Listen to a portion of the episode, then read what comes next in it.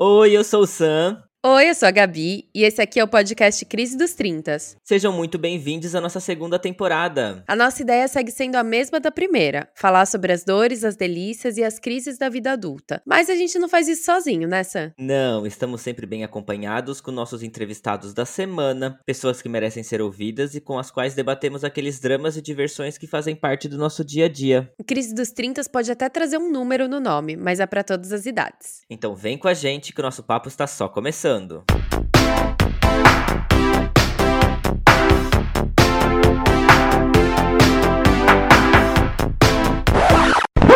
fine. Totally fine. I, I don't know why it's coming out all loud and squeaky cuz really, I'm fine. Olá, olá para você que nos ouve. Olá, Gabi. Olá para a pobre camponesa de nobre coração que vai todos os dias ao bosque recolher lenha. Estamos no ar.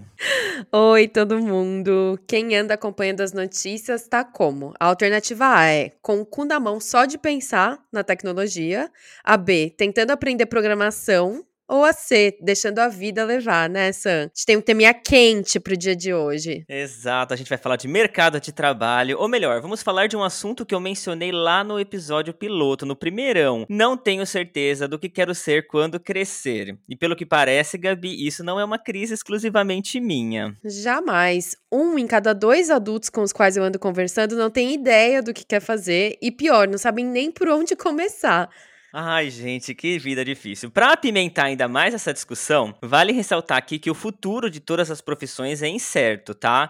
Final do mês passado, mais precisamente dia 29 de março, tivemos a notícia de que a inteligência artificial pode afetar 300 milhões de empregos no mundo. Empregos em tempo integral em todo o mundo podem ser automatizados de alguma forma pela nova onda de inteligência artificial que gerou plataformas aí como a tão conhecida ChatGPT. Isso de acordo com economistas do Goldman Isso pode significar, gente, um quarto de todos os atuais empregos no mundo. Aqui entra o meme da Isabela Boscov. Eu imediatamente tenho crise de ansiedade. Ou seja, é provável que eu, você, Gabi, você que nos ouve, nossa convidada e até a pobre camponesa de nobre coração sejamos afetados e tenhamos que nos adaptar a isso. Tivemos um papo maravilhoso sobre transição de carreira depois dos 30, né, Gabi? No terceiro episódio dessa segunda temporada, falamos sobre transição de carreira com a Raquel. Então o papo aqui vai ser focado nas escolhas profissionais que fizemos ou ainda faremos. Sim, para bater esse papo, eu queria chamar uma amiga com a qual eu divido essa crise tem alguns anos já, né? Que sorte a minha ter alguém para dividir crises profissionais, pessoais, uma busca pelo autoconhecimento, os perrengues da vida da Irlanda que só quem viveu sabe, Gabi. Enfim, ela é uma das pessoas mais criativas que eu conheço, ela consegue se reinventar em qualquer espaço, talentosa, sincerona, então eu tô ansiosa para ver as respostas dela aqui um mulherão da porra e criadora, dona e produtora da Laboro. Então vem pra cá, Thaís. Oi, gente. Bom dia. A mais perdida no rolê. Adorei. A produtora criativa, dona da porra toda. Só que não, né? A gente vive em crise. Ah, mas tudo bem. O que importa é se movimentar, e isso sem dúvida você faz. Tá, então eu queria pedir se você podia começar se apresentando um pouco pra gente. Tá, bom. Meu nome é Thaís, né? Morei aí cinco anos na, na Irlanda, né? Antes de, de, disso eu. Ai, gente, vamos ter que pensar nisso daí, como que eu me apresento, entendeu? Porque a gente vive se reinventando, né? Começa por aí. Então tá, olha, eu sou Thaís, eu fui formado, sou formada em gestão ambiental, trabalhava na área de segurança do trabalho, mas não foi isso que eu escolhi para minha vida. Ou seja, depois eu fui para Irlanda, eu me reinventei de novo, então eu era Thaís, né, estudante de inglês intercambista na Irlanda por cinco anos e hoje novamente eu renasço, voltando para o Brasil e aí estando aqui nessa busca, né, de, do empreendedorismo, começando tudo de novo, né? Eu vivo dando um restart na minha vida. Tenho 44 anos e ainda sou uma criança. Seja bem-vinda, arrasou, arrasou. Uma bela introdução. Sim. É, bom, então vamos começar com uma pergunta aqui. Como é que foi o seu processo depois da escola, né? Você se sentiu pressionada a ser alguém pela família ou pela sociedade em geral? Como é que foi isso? Sim, sim. Eu acho que como todo adolescente ali terminando a escola, já existe aquela pressão, né, da família, dos pais, de tipo assim, olha, o que, que você vai fazer na faculdade, né? Uhum. Você vai querer trabalhar com o quê? Só que com tudo isso ainda vem aquela carga de algumas profissões padrão, né? É, onde as pessoas dizem, olha, tem que estudar, sei lá, direito, é, medicina, e assim vai, né? No meu caso, houve a, a pressão para do tipo, por ser mulher e tudo mais, olha, é, você não pensa em casar não? E namorado? E não sei o quê. E o tempo foi passando, porque eu não fiz a faculdade logo depois da escola. Financeiramente não, não existia uma condição favorável naquele momento, estudei em escola pública. Enfim, minha mãe, né, guerreira aí com quatro filhos, então, assim, houve essa pressão de início, mas não foi aquela coisa tão assim, olha, você tem que ir agora. Nesse meio tempo eu comecei a trabalhar. E ali eu fui pensando, né? Todo ano vinha, olha, uma vez por ano vinha lá aquele cutuque, né? E aí, você vai fazer o quê? Hum. E aí tá pensando em estudar o quê? E nessa época eu já pensava, caramba, eu quero ser independente. Foda-se o que eu vou ser. Eu preciso é, ser autossuficiente, eu preciso ter minha independência financeira. Foi aí que começou a dar um boom, né, na minha cabeça, porque eu falava, caramba, eu preciso urgentemente, eu quero urgentemente sair de casa e ter minha independência, mas não sabia o que eu queria fazer. Então eu comecei, né, a pular de galho em galho ali, né? tipo, poxa, houve a pressão, mas é, eu também não sabia o que eu queria fazer. E aí eu trabalhei por anos, foi quando eu comecei a me interessar pela arquitetura, pelo design. Só que eu falava, cara, não tenho condição de, de fazer né, uma faculdade de arquitetura, com tudo isso ainda veio, né, a, a, a família falar, pô, mas é, essa é uma profissão de, de rico. E ali foi minando todos os meus sonhos, né? Eu comecei a trabalhar com 14 anos de idade, depois eu fui trabalhar no ramo imobiliário. E lá eu falei, não, eu vou, eu vou fazer um curso de design. Eu estava com isso, eu já estava com uns 19, 20 anos. E aí eu fui fazer o curso de design numa escola que chamava Oficina das Artes, tal. Eu amava. Aí, antes do término, praticamente no término do curso, né, houve uma, uma questão com o MEC, né, dali ser reconhecido pelo MEC e tal, e esse curso ia ser estendido talvez por mais um ano. E foi nesse meio tempo, né, de fazer essa transição de ser reconhecido pelo MEC, por fim eu acabei desistindo. Parei o curso onde eu tinha, fui até onde deu, continuei trabalhando, e ali eu entrei para a indústria. E aí eu comecei a me encantar pela área, pela forma como as pessoas falavam. Não era uma escolha. Minha escolha era: eu preciso sair de casa. Eu quero ter a minha independência. Então eu parei de pensar no que eu queria ser quando crescer, o que eu queria ser profissionalmente e pensava qual que é a profissão que vai me dar essa independência o quanto uhum. antes. Comecei a fazer um curso técnico, até depois de uns bons anos de experiência, o castelinho começa a desmoronar. O que, que eu estou fazendo aqui? Por que, que eu escolhi esse raio dessa profissão lazarenta? É, e eu ficava naquela crise o tempo inteiro. Eu não estou feliz, eu não estou feliz. E aí até que chegou num ponto que eu falei, gente, não é isso que eu quero. Eu não aguento mais. Quantos anos você tinha nessa época, Tata? Eu estava com 35 anos. Porque eu chorava constantemente no trabalho, sabe? Tipo, Vira e mexe vinha crises de choro, eu me escondia no almoxarifado para chorar. Quem nunca, né? Ficou ali no banheiro chorando. Exato, exatamente. E nessa época eu comecei a pensar no intercâmbio. Eu falei, cacete, eu tô com 35 anos, já não é mais aquela idade. A gente pensa isso, né? E se fazer um intercâmbio. Mas é o que eu tenho, foi o que veio na cabeça. Eu falei, eu preciso desse, dessa pausa e depois eu vou pensar no que, que vai ser. Eu fui para seis meses, um ano, fiquei cinco. E eu sou péssima em programação, né? Porque minha vida vai acontecendo e aí eu vou mudando, eu vou mudando, eu vou mudando a rota constantemente. E continuo mudando.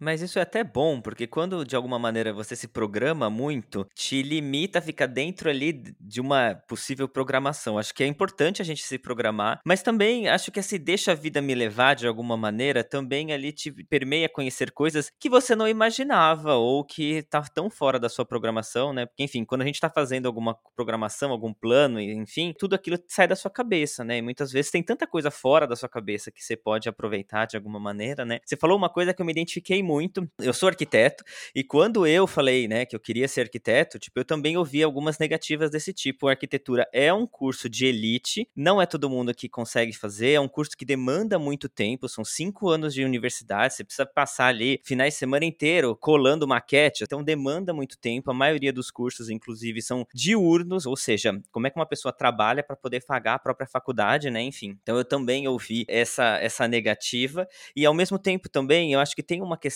quando a gente é novo e ali a gente está escolhendo a profissão, você vai muito pelo romantizar a profissão, né? Você não pensa muito na questão talvez financeira. E aí foi muito legal que você teve esse viés, o que eu preciso da questão financeira para poder ter minha independência, sair de casa, né? E a gente, na verdade, às vezes pensa ali, é, ai, não, eu quero essa profissão porque ela é bonita. É muito difícil você lutar entre essa profissão é a profissão do meu coração, que eu amo e etc, versus eu preciso me sustentar, eu preciso ter dinheiro, eu preciso de uma boa remuneração, eu preciso ganhar bem, sabe, para poder viver, né? O conciliar disso tudo é muito difícil. É que acho que as coisas não casam. Não casam, exatamente. Então você fica assim, poxa, é, não tem como ter tudo. Então você tem que fazer uma escolha. Exato. E enfim, você comentando sobre faculdade, a arquitetura, mesmo em escola pública, mesmo que você faça uma faculdade pública, o material para se estudar arquitetura é, é muito caro. E não só arquitetura, né? Todo, todas as faculdades. Você tem ali os livros, você tem aquilo para construir maquete, para, sei lá, para todos os projetos que um arquiteto tem.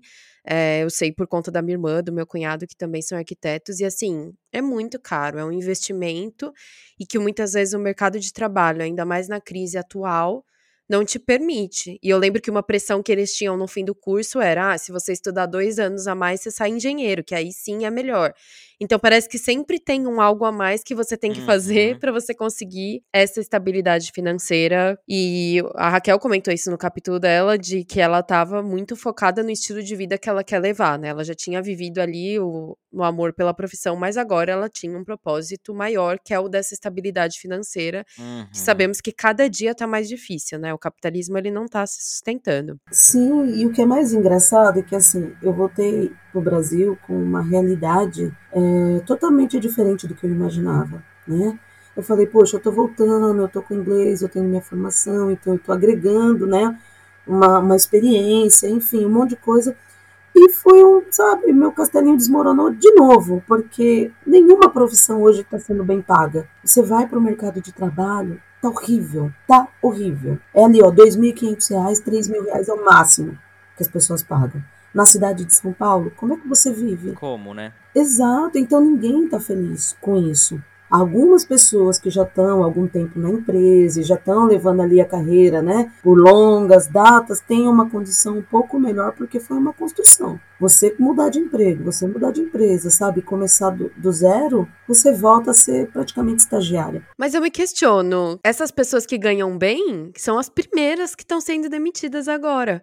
Porque eles sabem que eles vão pegar uma pessoa com menos experiência que tá, vai se agarrar como se fosse o barco do Titanic ao emprego e vai aceitar ganhar metade do que uma pessoa que tá ali há 12 anos se dando pra empresa. Uhum. Pelo menos isso acontece muito no jornalismo, assim. Quando as pessoas que, eu, que são minhas amigas chegam num ponto, putz, num baita de um ponto legal, eu fico sabendo X meses depois que elas foram demitidas e eu fico pensando, meu Deus, que frustração, né? Não, e tá todo mundo frustrado. Uhum. Hoje, esse foco, né, que você comentou, que a, que a Raquel falou de, né, de tá buscando um estilo de vida, eu acho que é o caminho melhor para você conseguir, sabe, ter um, uma, uma saúde mental, emocional, independente de quanto você nem você vai ganhar mal pro Brasil. Então, sabe, olha, vamos tentar sim empreender, vamos tentar sim fazer alguma coisa que você goste. Se é para ganhar mal, eu não vou pro, pro, pro corporativo nem a pau. Eu tive duas experiências desde que eu voltei e as duas me deixaram assim maluca em questão de seis meses. Sabe, pressão alta, eu falei, poxa, tô hipertensa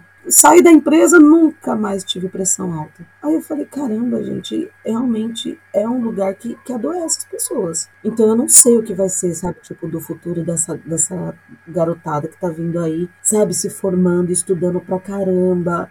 A exigência tá cada vez maior. Então a pessoa já chega uhum. doente para trabalhar. É, você comentou, né, os seus cinco anos em Irlanda, e isso é uma coisa que a gente conversa muito aqui, eu e o Sam. Existe a utopia de que você tá trabalhando entre aspas, na sua área ou num escritório fora, né, do Brasil, é, você tá bem, você tá ganhando bem. Isso não é verdade. A gente ganha um salário mínimo como se fosse, né, fazendo ali uma proporção para quem ganha salário mínimo no Brasil. Mas eu acho que existe uma questão de qualidade de vida que as empresas aqui, algumas delas têm que é, é uma mudança de mentalidade que tem do Brasil. Então, por exemplo, acabou o seu horário, acabou o seu horário. Ali naquelas oito horas que você tá pressionado, você tá bem pressionado, você se estressa, você tá, sabe que você tá sendo mal pago. Esse papo de que não tem como aumentar o salário acontece em todos os lugares também. Porém, da sexta-feira que você fechou seu computador até segunda, ninguém vai te encher o saco no WhatsApp. E isso é uma coisa que eu vejo que meus amigos também normalizaram aí no Brasil, que é esse contato 25 horas por dia, que tá tudo bem o seu chefe te mandar mensagem fora do seu horário, falando de coisas que você vai ter que fazer, resolver amanhã, sabendo que aquilo vai te causar uma pressão para você resolver aquilo hoje, sabe? Eu queria saber se você acha que vivenciando todo o estresse que você vivenciou antes de sair do Brasil, para você foi mais difícil se adaptar a esse estilo a, depois de ter passado cinco anos, não sem perrengue, porque passou muito perrengue em Dublin, mas numa outra dinâmica, né? De quando você saía do trabalho, você tava puta da vida, mas você sabia que seu chefe não ia atrás de você com um WhatsApp. Exatamente, exatamente. Então, tipo assim, eu acho que viver fora, né? E tendo essa, essa experiência, é, você volta, óbvio que você compara, não tem como. E aí você fala, não tem condição, eu preferia estar morando fora, sendo pressionada, mas sair do meu trabalho acabou, sabe? Você vai fazer outras coisas, você tem vida. Aqui você está sendo pressionada 24 horas por dia. Então foi muito mais difícil. Tem sido difícil, né? A adaptação aqui. São que, quatro anos praticamente que eu voltei e eu falo, não, não estou adaptada, eu não consigo sabe? Tipo, ir para uma empresa que você tem ali suas horas de trabalho, mas você, se você sai no horário, eles olham torto, né? Porque você não está se dedicando, porque existe uma cobrança em cima disso. Hoje já não se paga mais é, hora extra, se faz banco de horas, que é um banco que você nunca tira, porque você nunca vai ter tempo para tirar, porque você está sempre sobrecarregado. Então, sabe, é horrível, é, é estressante demais, demais. E as pessoas realmente elas chegam a esse ponto de ah, tá tudo bem meu chefe mandar, né, 8 horas da noite, não sei o quê, manda mensagem, isso aqui vai ter que resolver amanhã e tal. E a pessoa vai trabalhando, trabalhando, trabalhando. E eu fico vendo aquilo, eu falo, meu Deus, vocês estão permitindo isso, né? A gente está permitindo isso. E, e a tendência é piorar. Eu, eu queria ser herdeira. Que os anjos digam amém. que sentimentos que você acha que traz esses questionamentos que a gente vai tendo, né, a vida inteira, e no caso, de não saber o que quer fazer como profissão? Demais. Pra você ter uma ideia, vou contar um negócio foi engraçado essa semana. Esse questionamento sempre vem, né? Você fala, caramba, já tô com 44 anos, eu ainda tô buscando alguma coisa. Uhum. Que hora que eu vou parar de buscar? Que hora que será que eu vou conseguir me encontrar? É, então vem uma ansiedade muito louca. E esses dias foi aniversário de uma amiga, e ela, nossa, eu tô fazendo 40 e acho que 2, 41, 42. E aí ela rolou esse lance, né? De quantos anos você tem? Quantos anos você tem? Eu falei, ah, 43. 43, mas espera aí, eu sou de 79, não sei o quê. Não, você não tem 43, se você é de 78, você tem 44. Eu falei, não, eu tenho 43. Ela, não, Tata, vamos fazer a conta aqui. Tata, se você nasceu em 78, você faz aniversário quando? Novembro. Novembro, você vai fazer 45 comigo. eu falei, não, você tá de brincadeira comigo. E eu fiquei chocada porque eu jurava que eu tinha 43. E aí você fala, ela falou, mas é só 44. É um ano a mais. Eu falei, não, não é um, um ano a mais. São dois anos. Porque se eu tinha 43, eu vou passar para 45. Para mim conta muito porque é aquela coisa, com 45 eu ainda estou buscando. E aí fica aquele martelinho na cabeça o tempo inteiro. Não só o martelinho, como as marteladas da nossa sociedade, né? Da nossa família. Que olha, você não, né? Você não, por que, você não busca uma profissão assim? Por que, que você não fez isso? Que, é como se a gente não tivesse buscando nada. E a cabeça da gente assim, ó, tá um turbilhão. Meu Deus, eu vou tentar fazer tal coisa. Ai, faço tal coisa, faz curso disso, faz curso daquilo. Ai, não, eu preciso entrar para a área de, de, de, tecnologia, porque é o que tá, né? Aí você vai tentar fazer alguma coisa Sim. na tecnologia, você fala, meu Deus, eu odeio tecnologia. Não dá, eu vou vender coco na praia. É isso que vai acontecer comigo. Porque é o único lugar que me faz feliz. As pessoas não estimulam a gente a seguir nossos sonhos perante essa métrica do que é válido pela sociedade. Então, se você conta a gente, por exemplo, com o podcast, ah, vamos fazer um podcast. É uma coisa que eu e o Sam a gente decidiu muito entre nós e ficou muito acordado que não seria uma coisa que a gente ia começar e ia vamos falar para todo mundo e vamos pedir para todo mundo seguir, porque o primeiro ato das pessoas é falar mais um ninguém ouve podcast, ou então, ah, eu não gosto de podcast. E aí, mesmo que seja só uma coisinha pequena, isso vai minando já os seus sonhos, que é o que você comentou da sua vontade de estudar, né? Design de interior, arquitetura. Aí, se você vira e fala, gente, eu decidi que esse verão eu tô indo, eu vou para Lisboa vender coco na praia, as pessoas vão falar, hum, não vai dar certo. Já vem aquela chuva de desestimulo, né, da, da sociedade. Exatamente. Até quando eu comecei a fazer o, os perfumes, né, que foi na época da pandemia, eu falava, eu preciso achar alguma coisa porque eu não tô conseguindo me recolocar no mercado. Aí você já tem mais de 40 anos, o mercado também já não te aceita muito bem aqui no Brasil, é assim, infelizmente. E eu falei, eu preciso achar alguma coisa que eu goste. E aquilo era uma coisa que eu gostava muito, eu sempre gostei do bem-estar, né? De design, da decoração, da arquitetura. Então eu falava aquilo ali me aproxima um pouco do que eu chamo de se sentir bem, de bem-estar, né? E aí eu comecei a fazer os perfumes e tal, mas sempre vinha. Ah, mas é assim mesmo que faz? Você não precisa fazer um curso para fazer isso? Mas não sei o quê.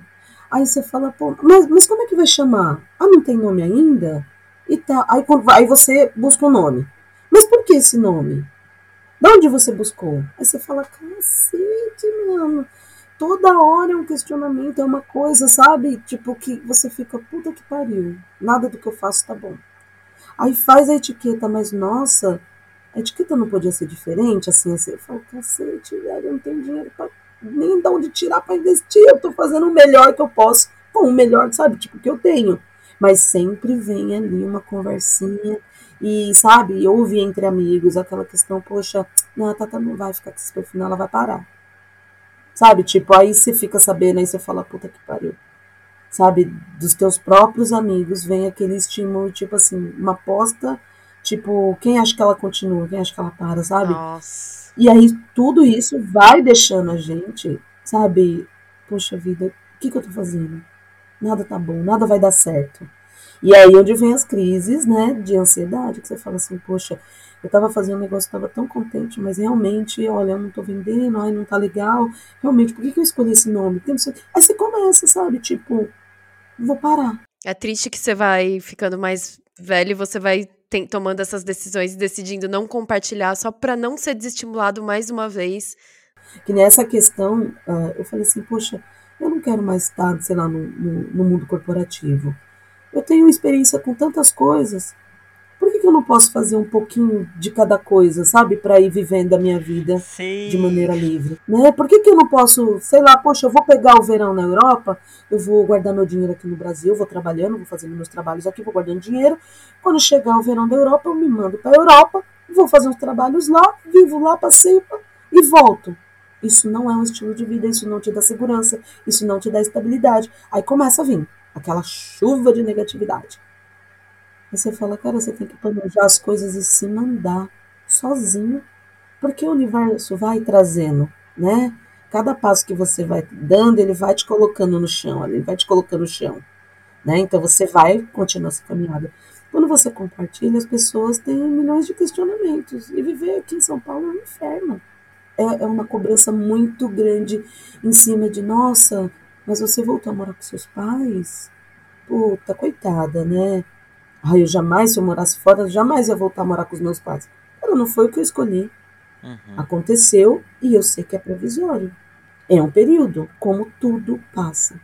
Só que as pessoas fazem Sim. com que esse processo passe de maneira mais difícil da pior maneira possível. Você falou uma coisa muito legal aí agora. Bom, como, como um espírito sagitariano que tenho, eu sigo um monte de, de canais de pessoas que são nômades, né? Que vão vivendo aí em trechos pelo mundo. Não, não sei se eu me adaptaria a uma vida desse jeito, mas acho incrível, incrível essa questão de você estar tá vivendo, vive hoje. Né? E eu sempre me questionei é, como que a gente tem que escolher uma profissão para ficar 40 anos taxado a trabalhar de segunda a sexta, das 8 às 5 e meia, fazendo a mesma coisa. Por mais que você ame, vai, digamos, ah, eu amo arquitetura, eu realmente amo arquitetura, é um uma curso que eu escolhi, é romantizado, é verdade, é desvalorizado, é verdade, mas enfim, é um curso que eu escolhi pelo coração, porque era uma coisa que eu me dava bem. Tô na área correta, porque sei que sou da área de humanas, tô da área da criação, que é uma área que eu realmente gosto, mas mesmo assim eu fico pensando, gente, é muito tempo para você fazer a mesma coisa a vida inteira. Por que, que a gente não poderia ir se renovando? Trabalha de manhã como arquitetura, de tarde eu posso trabalhar em outra coisa, né? Trabalho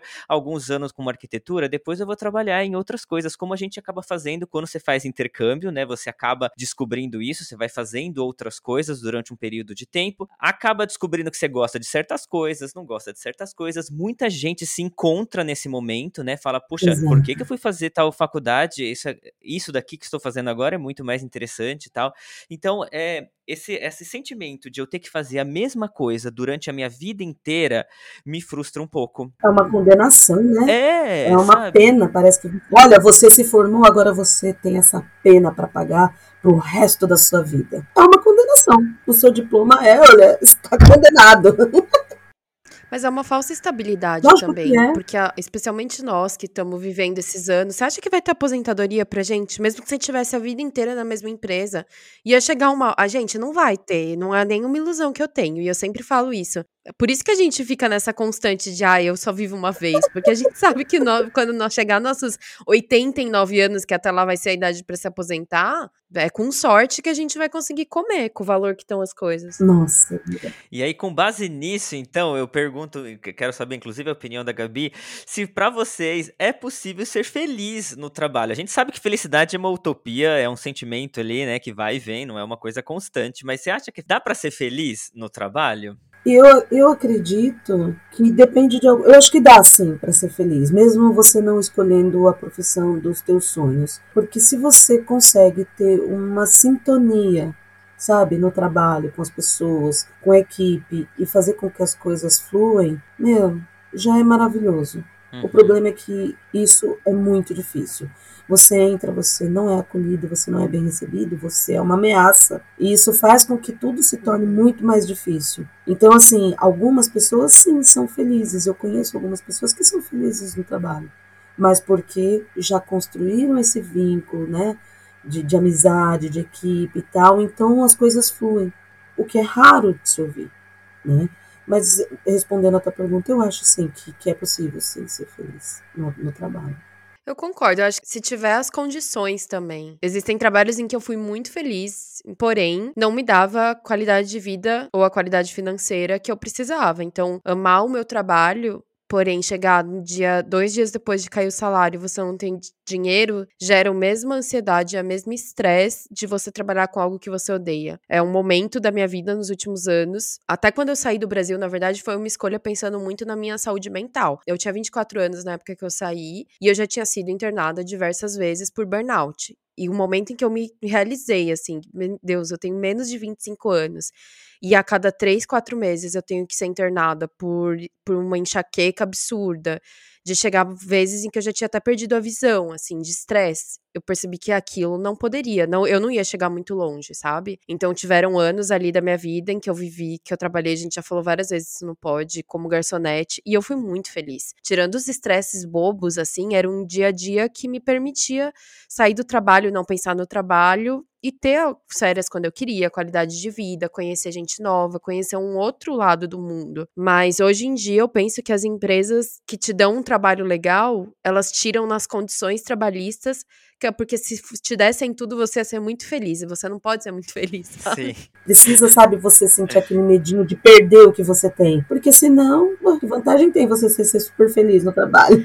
Mas e você, Sam? Você acha que é possível a gente ser? O que eu analiso sempre é que acho que cada pessoa enxerga essa questão de trabalho e felicidade no trabalho de uma maneira diferente, né? Então tem gente que quer ser bem remunerado. Então, enfim, não importa se você fizer alguma coisa que você não gosta a vida inteira, se você tem lá no final do mês o seu salário, um bom salário, você tá feliz. E tem gente não, tem gente que fala: "Não, eu preciso trabalhar naquilo que eu gosto, eu tenho paixão nisso", enfim. O meu marido, por exemplo, o Didio, ele ama o que ele faz, ele nasceu para isso. Então, é uma profissão desvalorizada, ele reclama etc, mas ele não se vê fazendo outra coisa, ele tem isso na cabeça dele. Eu posso dizer assim, honestamente, que acho que as profissões que uh, dentro né, das empresas que eu passei, eu fui mais feliz nos lugares que eu menos trabalhei. Eu acho que eu sou feliz não trabalhando, na verdade, sabe? Profissão herdeiro, né? Mas não, não acontece.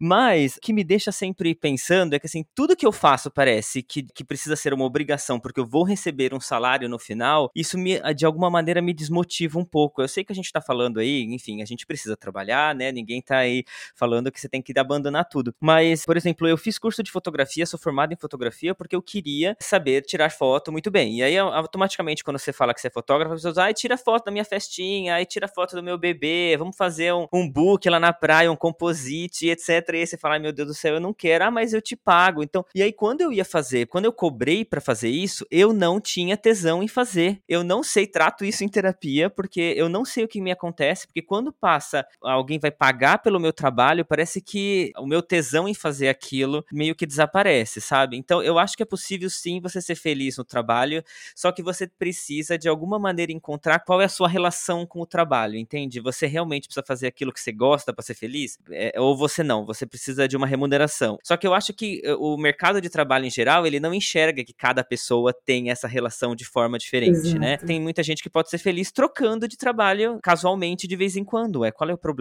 né? Então, só que isso não é, como a Tata até mencionou, se você quiser mudar de profissão, né, mudar de carreira tardiamente, etc, a pessoa é, mas no seu currículo diz que você trabalhou a vida inteira nisso, mas agora você quer ir para lá, sabe? Então, o mercado não enxerga isso, né? Então, assim, eu acho que é possível sim ser feliz no trabalho, só que cada pessoa tem que descobrir é, onde está a sua felicidade nessa relação trabalho, remuneração e vida profissional e vida particular, enfim. Não existe um mau trabalho. O mal é ter que trabalhar. E você falou um negócio muito engraçado e legal, porque assim, essa questão do você cobrar, você faz, olha, é. você tiraria fotos, né, com, meu, com muito prazer uhum. por tirar. E aí quando você cobrou por aquilo, putz, olha, não tá legal. E isso acontece comigo também, sabe? Tipo, se eu vou prestar algum tipo de serviço e for principalmente para um amigo, parece que eu cobrar Sim. não tá legal, sabe? Eu não sei se é o medo da cobrança, de olha, você uhum. fez um trabalho bom ou não fez, não sei. Mas vem um peso em cima disso, porque se fosse só para eu fazer, como um favor, por exemplo, eu faria feliz da vida. Exato. Não sendo remuneradas, mas uma troca, sabe? Poxa, estou ajudando um amigo, então eu faço com muito prazer. A partir do momento que eu cobro, aí já vem uma carga de peso que eu acho que é um, aí um pouco, sei lá, de autossabotagem, né? Sim. Eu falo assim, poxa, se eu, se eu tô cobrando, vai vir uma cobrança em cima. E aí essa cobrança, será que eu tô fazendo uma coisa boa? Será que eu tô sendo justa no preço? Sabe? Tipo, aí vem outros questionamentos. Olha, essa crise de você cobrar as pessoas, a gente vai ter que fazer para uma parte 2 desse, uhum. desse episódio, porque realmente cobrar é uma coisa que eu não consigo para mim. Eu cobro para os outros, ô fulana, você tá devendo Beltrano, vai lá pagar, mas eu não consigo cobrar para mim mesmo, é uma coisa meio estranha. É, para fechar esse assunto aqui, a gente teve um episódio aqui do Retorno de Saturno, né, onde uma alquimista, Suelen, aqui falou sobre é, propósito, né, tipo, quando o Retorno do Saturno vem, gente fala qual é o seu propósito de vida, e aí faz muito lembrar, ela questionou isso pra gente, né? Quando a gente era pequeno ali e as nossas mães perguntavam o que você quer ser quando crescer, né? E geralmente a criança ali, principalmente muito pequenininha, ela dá sempre a resposta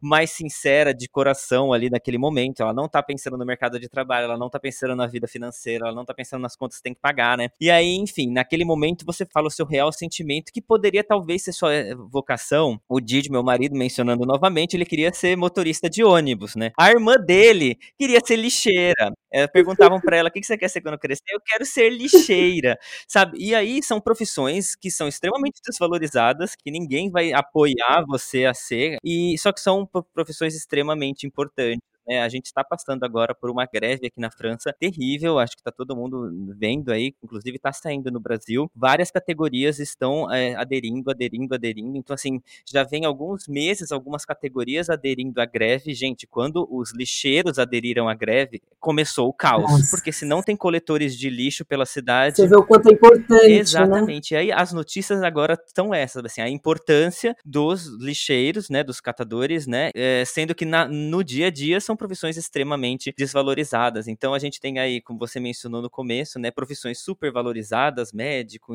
engenheiro, direito e etc, e profissões que ninguém dá valor e que são extremamente importantes também. Então vocês acham que, que existe uma vocação realmente, né, ou é só uma maneira de influenciar sobre as nossas escolhas? Você falando sobre os lixeiros me faz pensar muito na relação do subemprego que tem no a gente, né, que tem no Brasil. Essas profissões são necessárias, mas olhando talvez numa teoria da conspiração, eu acredito que elas só são desvalorizadas porque se a sociedade entender o valor delas, ser lixeiro realmente vai ser um sonho.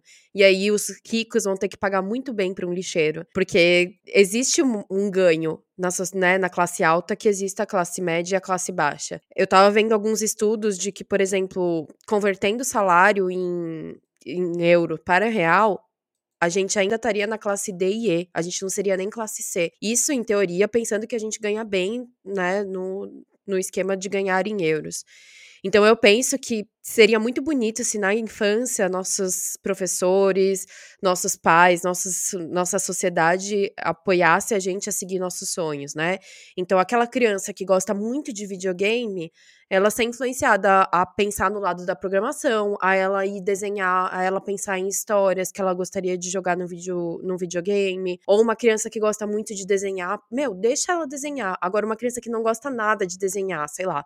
Eu sempre fui péssima em educação física e educação artística, mas eu amava idiomas e eu amava escrever. Se eu, naquela época da minha vida, tivessem me colocado naqueles 50 minutos numa aula de japonês e numa aula de escrita criativa, o quanto isso não teria me ajudado uhum. na minha vida adulta, ou apenas para eu ler um livro, ó, em vez de você fazer 50 minutos de humilhação no esporte, você vai ler um livro, você pode ficar tranquila.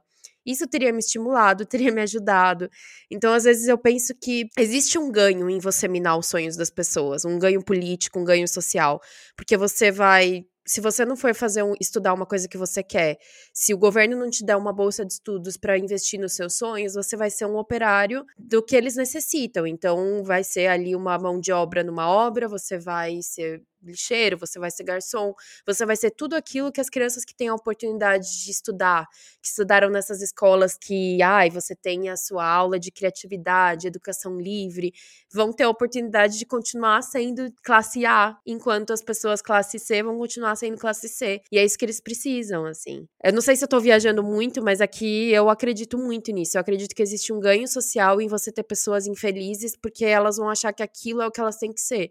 Então, quando a Tata me fala desse desestímulo que ela, que ela vivencia na realidade dela, essas pessoas foram educadas a vida inteira para não pensar além da caixa. Então, quando eles veem alguém pensando diferente, tem que fazer, tem que conter. Você não pode estar tá trocando de emprego, tá? Você não pode estar tá viajando, você não pode ter sua própria marca, você tem que seguir o fluxo da vida, né? Exatamente. E é engraçado que a criança, quando você pergunta, ela, de forma muito natural, ela fala sobre aquilo que está ao entorno dela.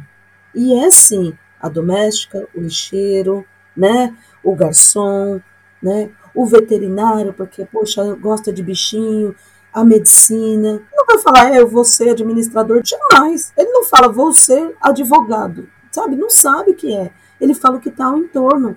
Né? Por que, que ele acha que é divertido ser lixeiro? Pô, o cara fica correndo ali, pula no caminhão, anda no caminhão, joga lixo para cima. Para ele aquilo parece ser uma diversão. Né? Então eles falam muito sobre o que está ali no entorno, na vivência deles, né? Ou quando na escola ele é estimulado, né? A ter uma criatividade. Ele, ele parte desse princípio, ele fala, nossa, eu gosto disso. E aí a criança, ela é adulterada, né? Por nós adultos. Porque aí começa a vir a influência. E aí a pessoa já começa, né, crescer ali falando, não, eu não posso ser isso, eu não posso ser aquilo, não, isso não dá dinheiro. Ou seja, o que era uma criação, né, que era ser criança e criança cria, ela passa a ser adulterada, porque o adulto adultera, ele corta a criação. Então, sabe, tipo, é tudo ao contrário. Em vez de você permitir que a criança continue com esse processo criativo, a gente, adulto, vai lá e caga em tudo, sabe? Adultera tudo, fala, não, não vai ser assim tem que mudar.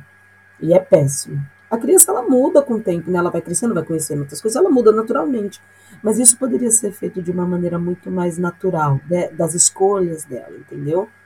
Então eu acho que hoje até eu ter essa, essa ânsia pelo conhecimento, pela busca de algo que eu queira fazer e, ter, e ser feliz, e de falar assim, poxa, eu não me encontro profissionalmente. Na verdade, eu gosto de fazer tantas coisas. E isso é um encontro. Porque uma hora eu estou fazendo uma coisa, outra hora eu quero fazer outra. E se eu conseguir fazer tudo aquilo que eu vejo, que eu gosto e eu conseguir desenvolver, eu vou estar feliz. Eu não vou estar feliz se eu ficar numa caixinha presa. Então eu acho que para mim isso é encontrar nessa forma nômade de ser um certo equilíbrio, principalmente o emocional, que eu acho que é o que faz com que a gente deixe as coisas, outras coisas fluírem. Pronto, eu me encontrei. Eu sou nômade. De alguma forma eu sou nômade. Eu sou, vou prestar serviço no mundo inteiro de diversas coisas que eu, que eu sei que eu posso fazer, que eu sou capaz de fazer, e é assim que eu vou levar a vida. Né? Mas primeiro a gente precisa equilibrar o nosso emocional. E você, Sam, como você vê vocação? Ah, é uma boa pergunta. Eu acho que o que a Tata disse é muito legal. Se você sabe que a criança vai se desenvolver e vai ter outros gostos, por que, que você desestimula ela assim que ela fala lá a primeira coisa que ela quer ser, que é realmente o que tá em volta dela, né? É, eu vejo muito assim, praticamente todo mundo que tá na TV, ou que é ator, que é atriz, que é apresentadora, cantora, a pessoa fala, ah, eu queria ser artista desde pequenininho, sabe assim? Você fala, gente, eu não sei se. Vou falar que eh, eu, quando era pequeno, de, de onde eu me lembre, eu queria ser veterinário, porque eu sempre tive um amor muito grande pelos bichos.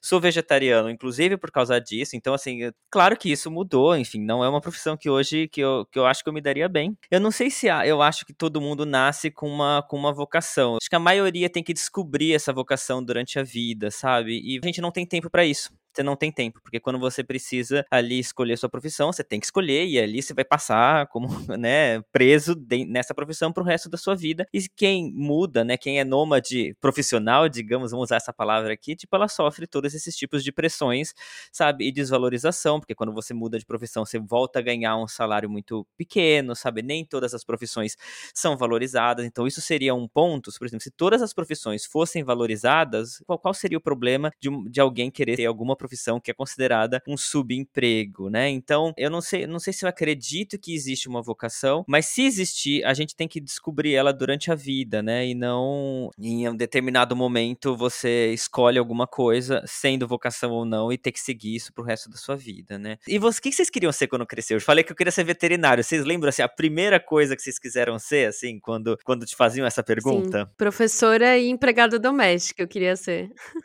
empregada doméstica porque eu amava amava a minha querida, lindíssima babá. E uma vez eu, eu me lembro muito de falar para ela assim: Nossa, quando eu crescer, eu quero ser que nem você. Eu vou passar e vou oferecer os trabalhos. Dela virou e falou assim: Não, pelo amor de Deus. E eu, sei lá, com cinco anos falando ah, isso. O primeiro não profissional você já teve, Gabi. É, pois é, mas professora até que era estimulada. Assim. Você não lembra, Thaís? Eu não lembro. Eu não lembro. Sabe? Eu acho que eu já, já, já nasci com essa confusão mental aí do que você, o que, que eu ser quando crescer. Que eu já queria talvez tanta coisa e no fim eu não, não lembro qual foi a primeira coisa que eu falei, né? Tipo, a primeira, é, a primeira profissão pela qual me interessei realmente, mas isso já, né? É, depois ali da adolescência foi a arquitetura, foi o design. Então essa é a minha primeira memória. De pequenininho, não lembro, devo ter falado também aí professora, provavelmente, sabe? Professor de educação física, sei lá, veterinária, sabe? São essas profissões que estão ali no, no entorno da gente, né? Então, provavelmente eu devo ter falado alguma dessas aí quando eu era criança. Mas nunca é tarde para responder essa pergunta claro também. Que não. Ô, Tata, só pra, antes da gente ir encaminhando pro final, eu queria que você falasse um pouco sobre a Laboro, né? Como que foi esse processo de você criar a sua própria a sua própria ideia, a sua própria empresa, falar um pouco sobre ela. E também porque essa questão de ser empreendedor, empreendedora, é o sonho da nossa geração. Então, todo mundo que você fala tá buscando alternativas para ter o próprio negócio, para não ter chefe, para ser freelancer.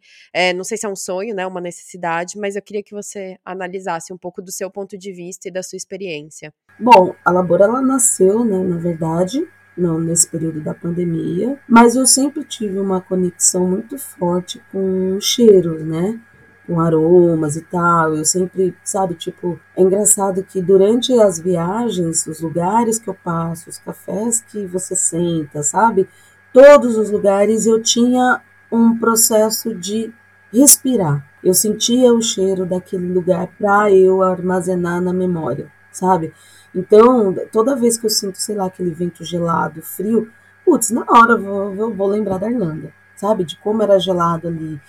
E eu gosto, né? E eu consigo trazer, tipo, na memória o cheiro. Então eu comecei e falei. Sentiu o cheirinho de lágrima? O cheirinho de lágrima.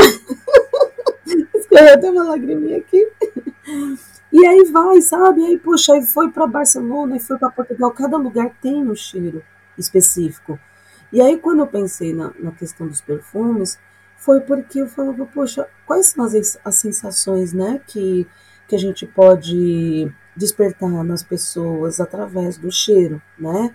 Seja de memória, seja de, de sei lá, de paz, tranquilidade e tal. E foi aí foi nascendo essa, essa, essa, minha coisa de, poxa, eu vou fazer aqui umas alquimias, né? Para trazer um bem-estar aí de modo geral. E empreender não é fácil, né? Tipo, já tô aí há três, quatro anos indo e vindo, sabe? Tipo, tentando empreender, mas eu, eu acho que é o caminho para todo mundo. Muita, muitas pessoas têm buscado essa coisa, sabe, de querer ser independente, de não ter chefe, mas se trabalha muito, né? Você precisa investir muito tempo, é, porque você é a pessoa que cria, que, né, que vai lá, desenvolve, é o seu financeiro, é o seu administrativo, você é tudo quando você começa, né? E depois, quando começa a tomar um corpo, né, ter uma, uma, uma certa consistência, e aí você vai tendo, né, ali o, os bracinhos para dar aquele suporte, aquela ajuda. Mas não é fácil empreender, mas é gostoso, é uma liberdade, né, que a gente tem de criar, de, sabe, de poder fazer as coisas e, e, errar e falar, não, tá tudo bem, eu errei, não vou ser mandado embora por causa disso. E aí você vai fazendo, sabe? Tipo. Tata, você pode contar pra gente quais são os produtos da Laboro? Olha, hoje a linha tem o home spray, né, o difusor. É, nós temos as velas lá que são a wax melt, né, que é aquela velinha sem pavio. É, eu tenho uma linha de skincare também que seria o body scrub, né, que, que é aquele esfoliante corporal, ele é feito com óleos essenciais, produtos naturais, né? Sabonete. Então, tem, tá crescendo a família, viu? Ai, meu Deus, estamos chegando ao fim, então, do nosso papo de hoje. Mas não antes sem fazer uma perguntinha característica aqui do nosso pod. A Tata já está acostumada, então, após a nossa vinhetinha, queremos saber qual conselho você daria para o seu eu do passado.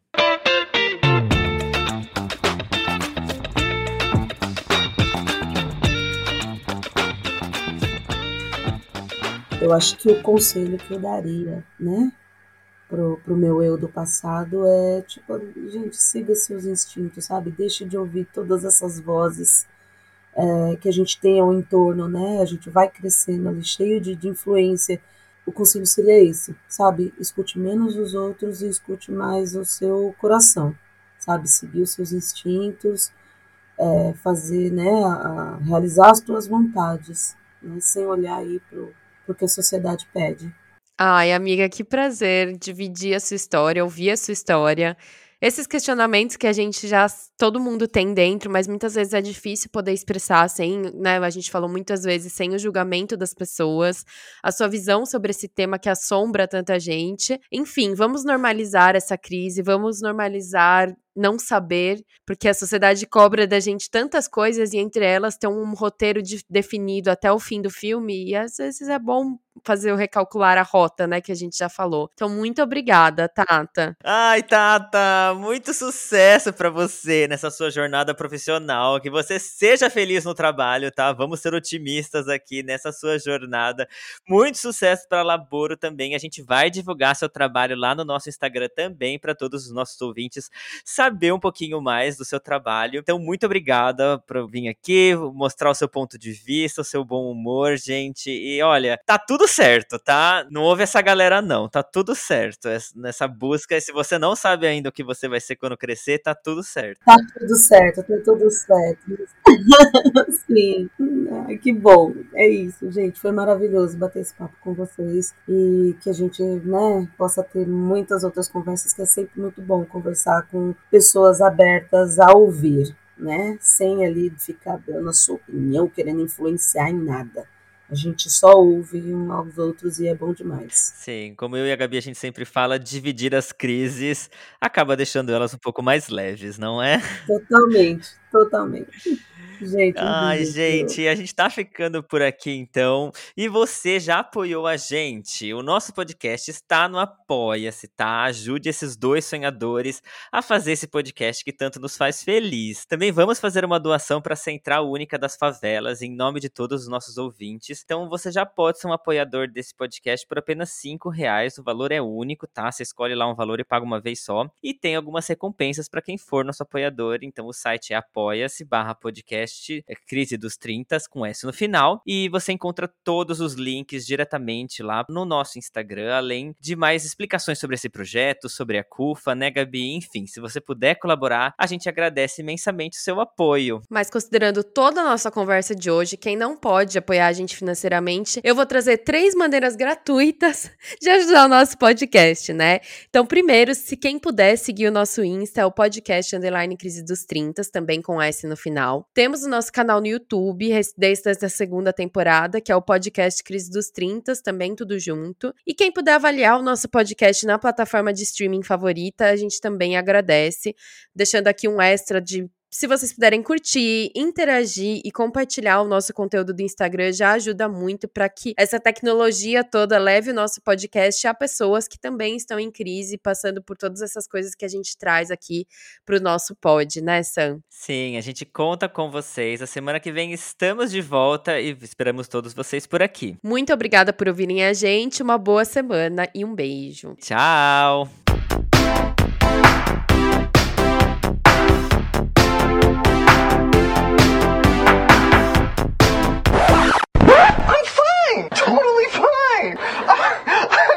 It's coming out all loud and squeaky, because really, I'm fine.